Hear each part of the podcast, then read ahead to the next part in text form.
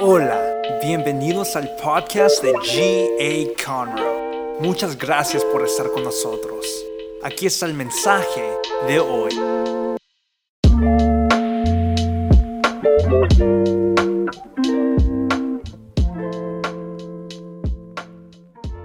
Osana en las alturas. Osana en las alturas. ¿Cuántos dicen amén?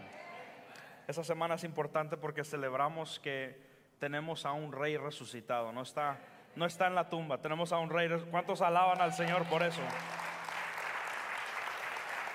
Te quiero invitar otra vez, solamente repetir que vamos a estar aquí abril 7 y 9. Abril 7 es el viernes.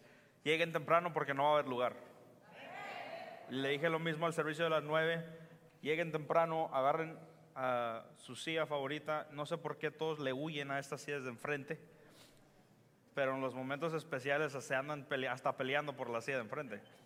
Ah, pero lleguen temprano, las puertas abren a las 7 y media este viernes, el programa empieza a las 7.45. El viernes es un programa diferente, no nomás es otro servicio, es un programa donde recordamos ah, la muerte de Jesús y nosotros como iglesia lo, lo recordamos de una manera diferente, que no nomás es un servicio ah, como cada domingo, sino que es un momento especial como iglesia donde ah, pasamos y leemos sobre la, vida de Jesús, pero también a la misma vez ah, podemos adorar y el domingo nosotros celebramos que Jesús ha resucitado y también te quiero decir, invita a un amigo. Este mundo necesita a Jesús y, tú tienes muchos amigos, alguien diga amén. Tú tienes muchos amigos y ellos necesitan escuchar de Jesús. Estaba escuchando un mensaje de un pastor y él decía que él todavía tenía un trabajo secular, un trabajo ah, de negocio y él no quería invitar a un amigo de él que era homosexual, pero él sentía que el Espíritu de Dios le estaba poniendo eso en el corazón de ir a, a invitar a este amigo a Easter Sunday. Entonces dice, un día después del trabajo me lo encontré en el baño y sentí, ok, este es mi momento, aquí en el baño es my moment, para decirle, it's time. Y agarró su invitación y se la dio y le empezó a decir, Dios te ama, ven, te quiero esperar a ti y tu familia, este es el tiempo del servicio, esto y aquello. Y dice, inmediatamente me empezó a decir, yo no voy a ir a tu iglesia, ustedes nos odian y esto y aquello. Y no, no recibió la invitación, entonces dice, pues me desanimé, pero al año alguien alguien en mi iglesia vino a mí y me dijo, pastor, te quiero agradecer por tu uh, guianza espiritual, te quiero, te quiero agradecer por invertir en nosotros espiritualmente. Y él le dijo, ¿cómo llegaste a la iglesia? Y él le dijo, hace un año tú estabas invitando a alguien en el baño y yo estaba lavando los pisos de ese baño. No me vistes, pero él dejó esa invitación arriba de los sinks y yo la agarré, fui a la casa y le dije a mi esposa, tenemos una invitación para Easter Sunday y tenemos un año sirviendo a Dios nosotros y nuestra familia. Nunca sabes qué es lo que va a ser tu invitación. Invita a alguien. No nomás estamos entregando invitaciones. Yo creo esto es un cambio en la trayectoria de la familia de esas personas porque cuando entra Jesús a una casa, cuando entra Jesús a un hogar, todo cambia. Alguien que diga amén. Cuando invitas a Jesús a tu corazón, todo cambia. Y eso nosotros lo podemos ah, testificar, eso nosotros lo hemos vivido, entonces sé que va a ser una semana maravillosa, una semana de victoria. Los esperamos viernes 7:45, domingo 9 y 11 de la mañana. Igual el domingo lleguen temprano, ah, no va a haber lugar. No va a haber lugar. Vamos a tener que hacer lugar para ustedes. Y, y si lo tenemos que poner las sillas por donde sea, lo hacemos. Entonces llegue temprano. Y toda la iglesia dice, amén. Hemos estado en esta serie que ha estado predicando nuestro pastor, cómo sobrevivir, cómo sobrevivir a un mal día. ¿Cuántos han disfrutado y cuántos están agradecidos por nuestro pastor? Él ha estado hablando de varias cosas que Jesús dijo cuando estuvo en la cruz y cuando Jesús murió, cuando Jesús estaba yendo hacia la cruz, eso fue muy duro para él. Fue una humillación, traición, sufrimiento físico, pero además de todo eso, también Él carga con el pecado del mundo. Son momentos donde Jesús pasó por cosas demasiado difíciles. Y hemos estado hablando y leyendo nuestro verso lema que es Hebreos 12:12.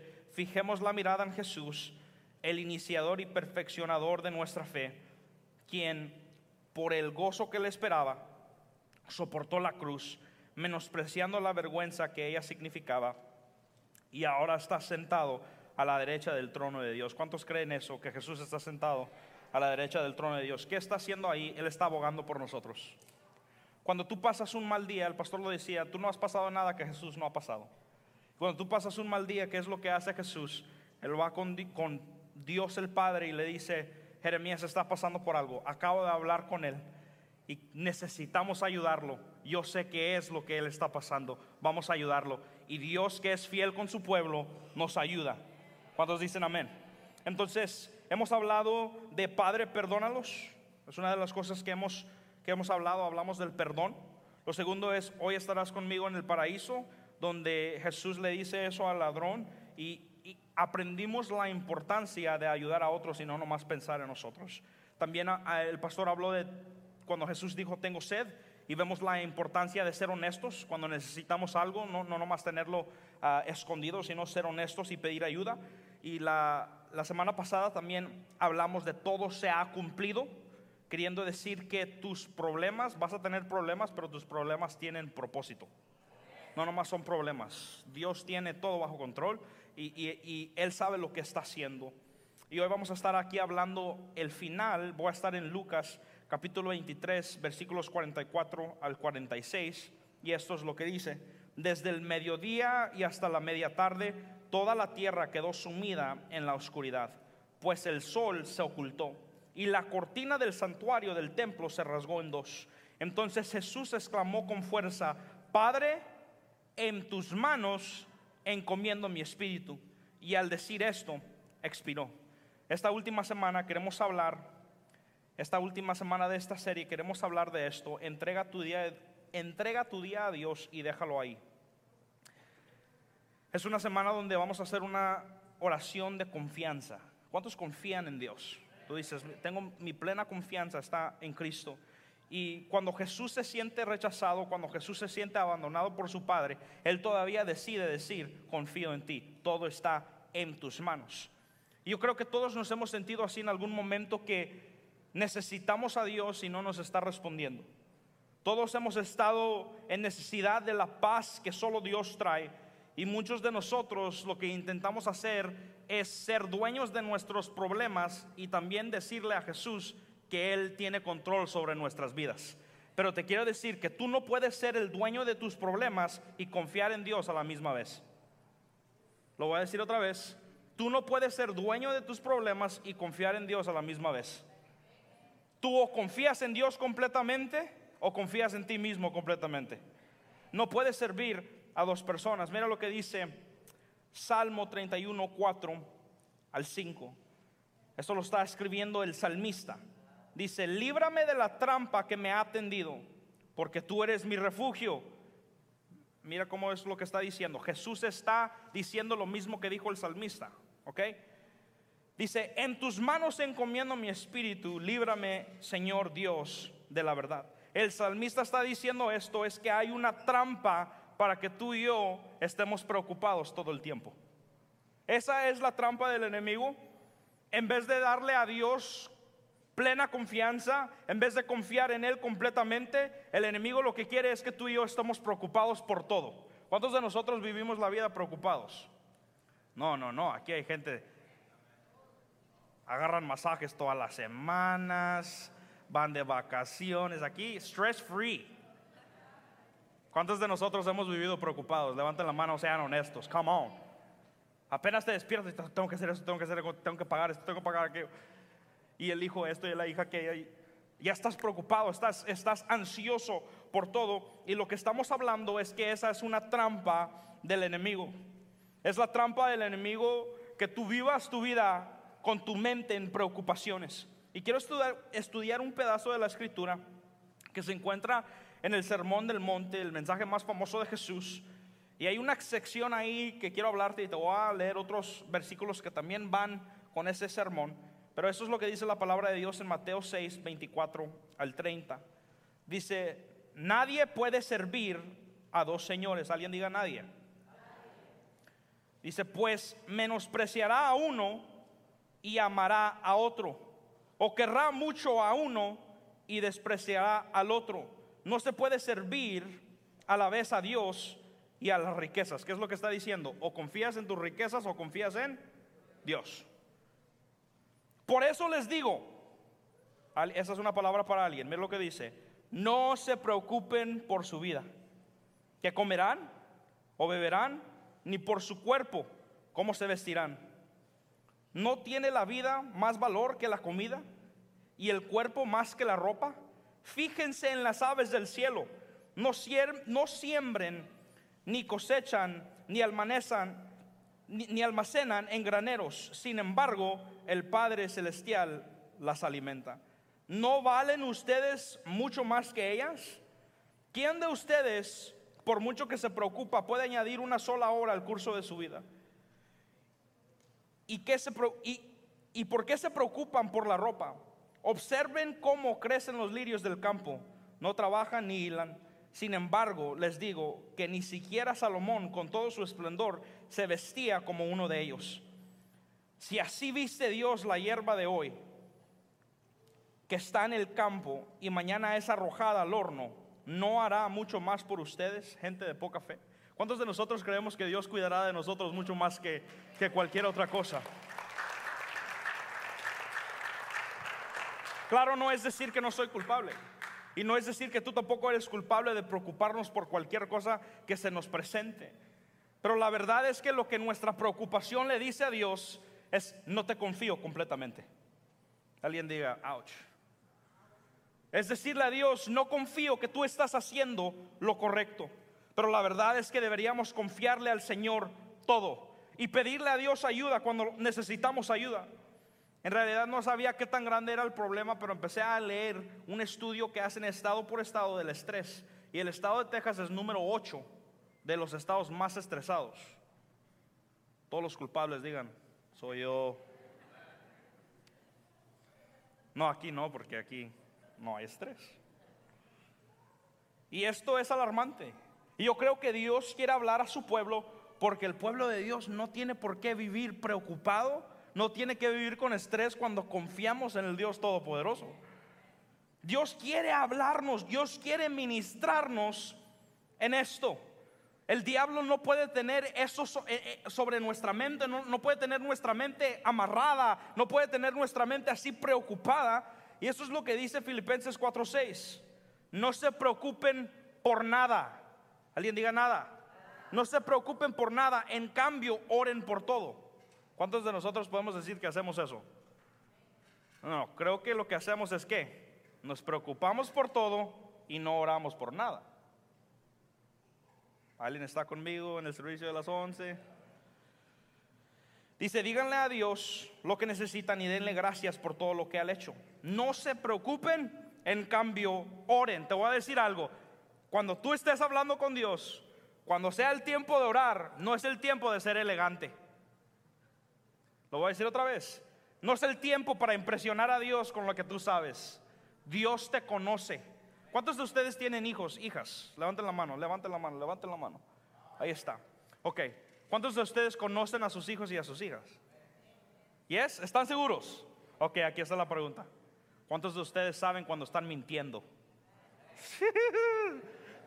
you know it. Ellos te están contando un cuento, mira, así. Y tú estás esperando que se callen para decirle, no me haces menso. ¿Sí o no?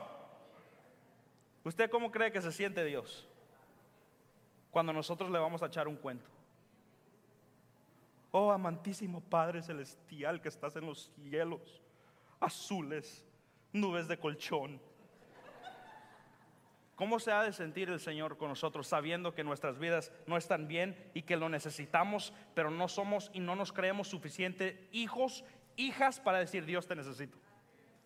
Eh, mi, vida está mal y necesito que hagas algo. Este, eh, la oración no es el momento para que tú impresiones a Dios. Es el tiempo para que te arrodilles, te humilles delante de Dios y digas, te necesito en todo. Te necesito Dios. Sigue diciendo Filipenses 4:7, así experimentarán la paz de Dios que supera todo lo que podemos entender. La paz de Dios cuidará su corazón y su mente mientras vivan en Cristo Jesús. Ahí donde estás, levanta tu mano. Quiero que digas esto conmigo. Dios, cuida mi mente, cuida mi corazón. Quiero vivir en ti.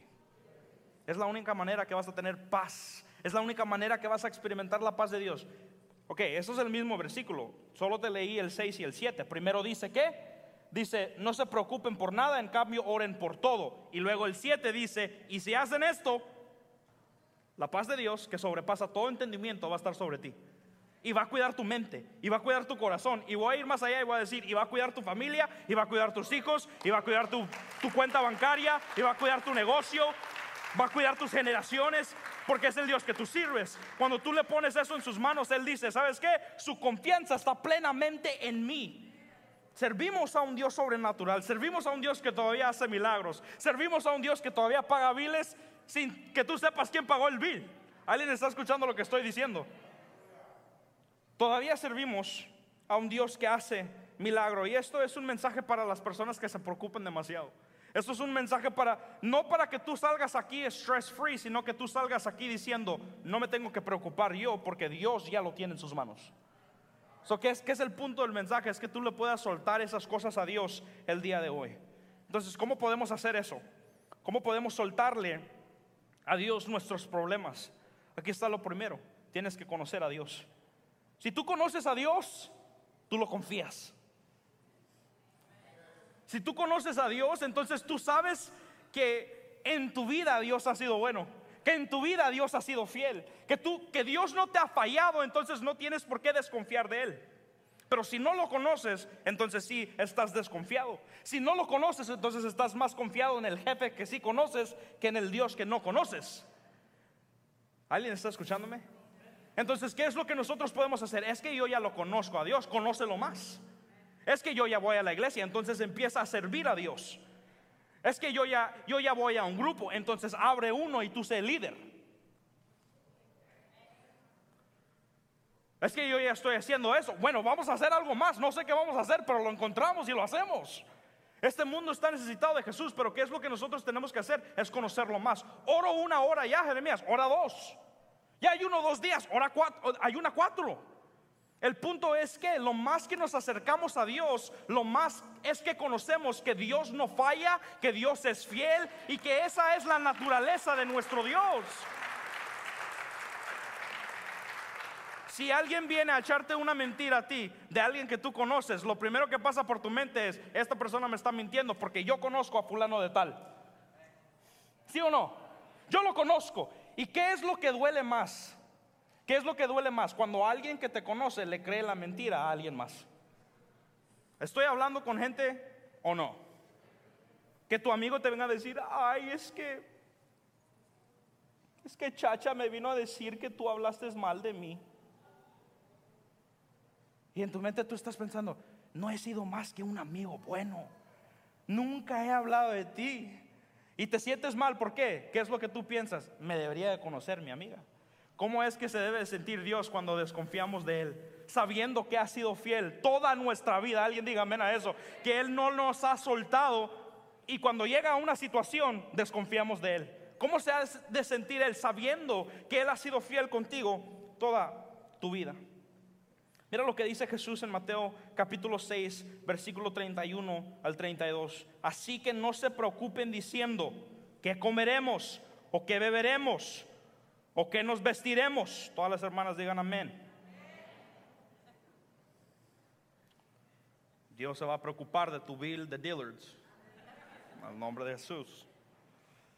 Sigue diciendo, ¿qué comeremos o qué beberemos o, qué, o con qué nos vestiremos? Esto a mí me impresiona. Mira lo que dice. Los paganos andan tras todas estas cosas, pero el Padre Celestial sabe que ustedes las necesitan. Tú estás preocupado, ¿qué voy a comer? ¿Qué voy a beber? ¿Cómo voy a hacer esto? ¿Cómo voy a hacer aquello? Ve lo que te está diciendo. Eso déjalo para los paganos, pero para los cristianos nuestra fe está en Cristo. Para los cristianos tenemos esperanza. Para los cristianos nosotros tenemos un rey, al rey Jesús que está resucitado, que está abogando con nosotros, con el Padre. Escucha, tú eres un hijo, tú eres una hija. Esto no es un prosperity gospel, esto es el evangelio que Cristo vino a morir por tus pecados, a morir por los míos y ahora soy hijo y heredero. Soy heredero. Dios está conmigo. Tú puedes estar confiado de que Dios está de tu lado. Él sabe lo que tú necesitas. Él sabe cuando tú estás necesitado, cuando no hay trabajo. Él sabe cuando estás preocupado. Dios lo sabe, Dios lo entiende. En la versión que es The Message en inglés, la traducía al español y esto es lo que dice. Las personas que no conocen a Dios y la forma en la que Él obra, se preocupan por estas cosas. Entonces, si tú no conoces a Dios, preocúpate. Pero si tú lo conoces, ten fe que Dios no te va a fallar, que nunca, nunca Dios te va a fallar. Por eso una de nuestras cuatro metas en esta iglesia, aquí está, es la primera, conoce a Dios. Porque si tú lo conoces, vas a conocer el carácter de Dios. Y el carácter de Dios, Él no es un mentiroso. Tal vez tus amigos te han mentido. Tal vez tu familia te ha mentido. Tal vez todos te han dejado, te han dicho voy a estar contigo en las buenas, en las malas y te dejan. Pero nuestro Dios no es así. Lo que Él dice, lo cumple. Lo que Él empieza, lo termina. Dios es suficientemente poderoso y Dios es suficientemente Dios para hacer lo que Él dijo que iba a hacer. Aquí está lo segundo. Pon a Dios primero en cada área de tu vida. Básicamente lo que está diciendo Jesús es esto. No uses tu energía para preocuparte. Usa tu energía para algo más. Mateo 6:33 dicen esto. Más bien, busquen primeramente el reino de Dios y su justicia. Y todas, alguien diga todas, las cosas les serán añadidas. ¿Qué está diciendo esto? Alguien dígame, ¿qué está diciendo?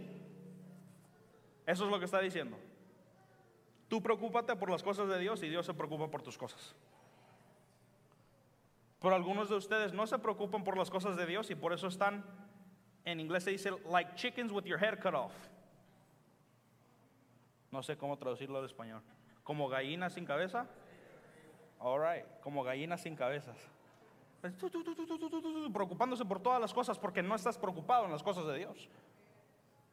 Y hasta que te está yendo súper mal, entonces sí estás, ok, voy a ir a la iglesia. No, no, no. Preocúpate primero por las cosas de Dios y luego Dios se va a preocupar por tus cosas. Preocúpate por serle fiel al Señor y nunca te vas a tener que preocupar por tu familia, por tu casa. Dios se va a encargar de eso. Tenemos que poner a Dios primero en todas las cosas. Es darle nuestra casa al Señor. Y aquí está lo último. Vive un día a la vez. Un día a la vez. No abras el parabrisas hasta que empiece a llover. Alguien tiene que recibir esa palabra. No abras el parabrisas hasta que empiece a llover. Muchos de ustedes cuando se estresan, en vez de ir a orar, le hablan al amigo o a la amiga que exagera todo. Todo, porque tú sabes que si tú le hablas a ella te va a hacer sentir mejor que está exagerando tu situación. No, aquí no. todos ustedes se ponen a orar. Bueno, yo, yo. ¿Qué es lo que sucede? Nos empezamos a estresar, nos empezamos a preocupar, que es ¿Cuántos de ustedes han estado viendo Univision, Telemundo, CNN, Fox? Ya viene la recesión. Saquen todo el dinero del banco porque se van a cerrar. Todos los bancos y ahí están sacando dinero, ya están preocupados de cómo va, van a vivir y guardando arroz y guardando frijoles y guardando... Porque no vaya a venir eso, te voy a decir que Dios ya tiene tus días contados. Me decía alguien, no, es que me da miedo manejar. No quiero salir de la casa. No me voy a quemar el sol, me va a dar cáncer y me voy a morir. No están disfrutando su vida porque están preocupados por lo que va a venir mañana. Preocúpate tú, escucha, mañana ya tiene sus preocupaciones. ¿Para, qué preocupar nosotros sobre mañana si servimos a un Dios fiel? Mira lo que dice la palabra de Dios en Mateo 6:34. Por lo tanto, no se angustien por el mañana, el cual tendrá sus propios afanes. Cada día ya tiene sus problemas. Entonces, ¿por qué no más vivimos nosotros un día a la vez y confiamos en Dios completamente? Hago la pregunta otra vez, ¿cuántos de nosotros confiamos en Dios? Entonces, esto es lo que dice Jack Hayford. Vivir un mal día, de hecho, concluir un mal día, es colocarlo en las manos de Dios y dejarlo ahí. Y yo creo que muchos de nosotros lo dejamos en las manos de Dios por los 10, 15 minutos que estamos en la oración y luego lo recogemos, lo ponemos en el corazón y lo llevamos de regreso a nuestra vida. Y estamos preocupados, ¿cómo va a pasar esto? ¿Cómo va a pasar aquello?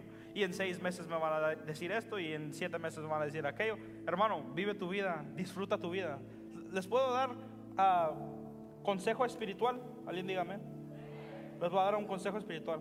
Hoy en la noche, vaya a comerse una pizza, regreses a su casa, mire una película, tómese un Z-Quill y váyase a dormir. Relájese. Viva su vida. Dios tiene tu vida en sus manos. Tú puedes vivir y puedes dormir confiado porque Dios tiene tu vida en sus manos. ¿Por qué estás preocupado? ¿Por qué, ¿Por qué está así tu alma de preocupada y esto aquí? ¿En quién confías? ¿Quién es tu Dios? Bueno, mi Dios es todopoderoso. Mi Dios suple mis necesidades. Mi Dios está conmigo.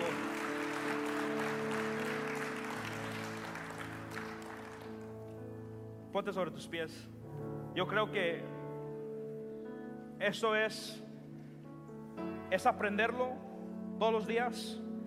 Algunos de ustedes, lo voy a decir así, algunos de ustedes están dejando pasar los mejores años de sus familias porque viven preocupados.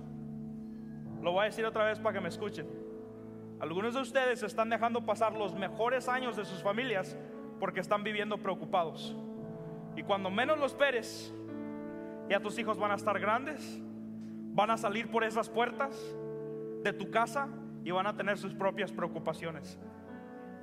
Yo no quiero mirar mi vida. Apenas mi hija tiene dos semanas, gracias a Dios nos deja dormir. Pero yo he decidido algo y, desde que mi esposa se embarazó decidimos lo mismo. Nosotros no vamos a ser una familia que nos preocupamos. Vamos a ser una familia que confía en Dios.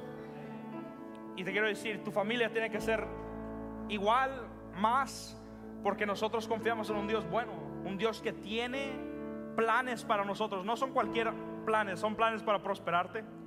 Son planes buenos. Puedes confiar en Dios. No sé quién te ha fallado. No sé quién te ha dicho, estoy contigo y luego te dejan. No sé quién te ha hecho eso, pero Dios está aquí hoy y Él nunca te va a fallar y Él nunca te va a dejar hasta el fin del mundo. ¿Por qué no cierras tus ojos ahí donde estás? yo sé que hay tantas personas que vinieron con preocupaciones. Tantas, tantas personas que entraron por esas puertas. Y no conozco las conversaciones que tú tuviste con tu esposa o tu esposo anoche, hace unas noches, no las conozco, pero si fueron pláticas de preocupación, ahí donde estás, quiero que te acuerdes de lo que estaban hablando y quiero que levantes las manos y se lo sueltes a Jesús. Quiero que le digas, Dios, me, me he estado preocupando por tal cosa y he estado pensando y he estado ansioso y he estado no sé, con miedo en mi corazón de lo que va a pasar en el futuro, pero hoy yo te lo entrego a ti. Ahí donde estás, en todo este lugar, manos levantadas, entregándole a Jesús nuestras preocupaciones, entregándole a Jesús lo que a nosotros nos ha estado dando miedo. Si te ha dado miedo el futuro, ahora es el momento de soltarle eso a Cristo. Si te ha dado miedo cómo va a terminar tu vida, ahora es el momento de entregarle eso a Cristo. Te voy a dar unos segundos para que simplemente levantes tus manos y le digas, Dios, es tuyo, es tuyo, te lo entrego, te lo entrego, mis preocupaciones, todo lo que, todo lo que me ha estado ah, dejando, todo lo que me ha estado impidiendo dormir te lo entrego en esta, en esta mañana. Hay personas aquí que están decidiendo confiar en Cristo. Hay personas en esta mañana que están decidiendo decir, te lo entrego todo. Y te agradezco por un pueblo que te ama. Te agradezco por un pueblo que te entrega su vida. Te agradezco por un pueblo que dice, hoy dejo mi preocupación y confío en Dios. Vamos a adorar unos momentos.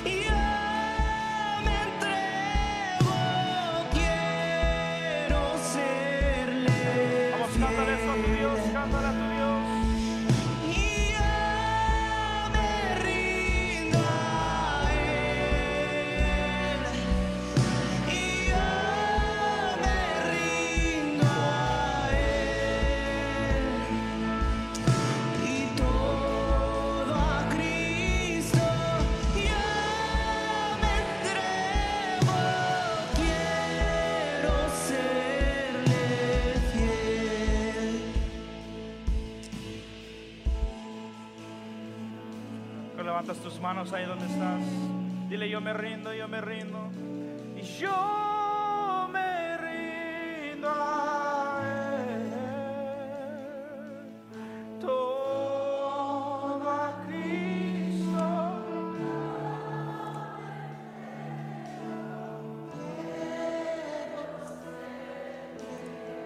Una vez más cantamos, yo me rindo y yo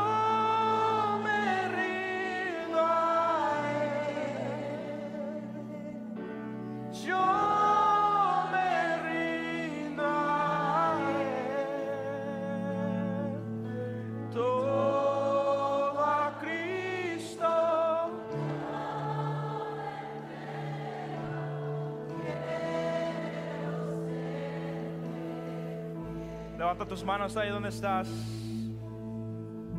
Y dile, me rindo, me rindo, me rindo. Ríndele tus planes, ríndele tus sueños, ríndele tus hijos, ríndele tu matrimonio. Dile, todo lo que yo soy, te lo rindo a ti en esta mañana. Y por eso puedo vivir confiado. Porque ya no es mío, te lo estoy dando a ti. Te lo estoy entregando a ti. Mi oración es que en esta mañana tú le entregues tus preocupaciones a Cristo.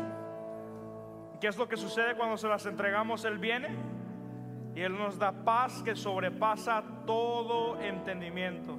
Entonces, en el nombre de Jesús, si tú entraste preocupado, entrégale eso a Jesús y recibe la paz de Dios. Que tú no entiendas por qué te estás yendo de este lugar sin preocupación, sin ansiedad, sin esas cosas en tu mente, pero que tú sepas, se lo di a Cristo. Y por eso estoy experimentando la paz que estoy experimentando. ¿Por qué no le das un fuerte aplauso al Señor ahí donde estás?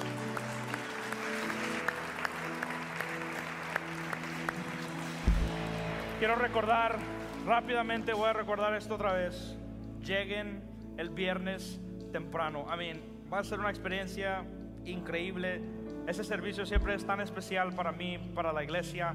Un momento donde podemos disfrutar y donde podemos hablar y, y vivir la historia de, de, de Jesús yendo hacia la cruz. Entonces llega 7:45 el viernes y el domingo trae un amigo.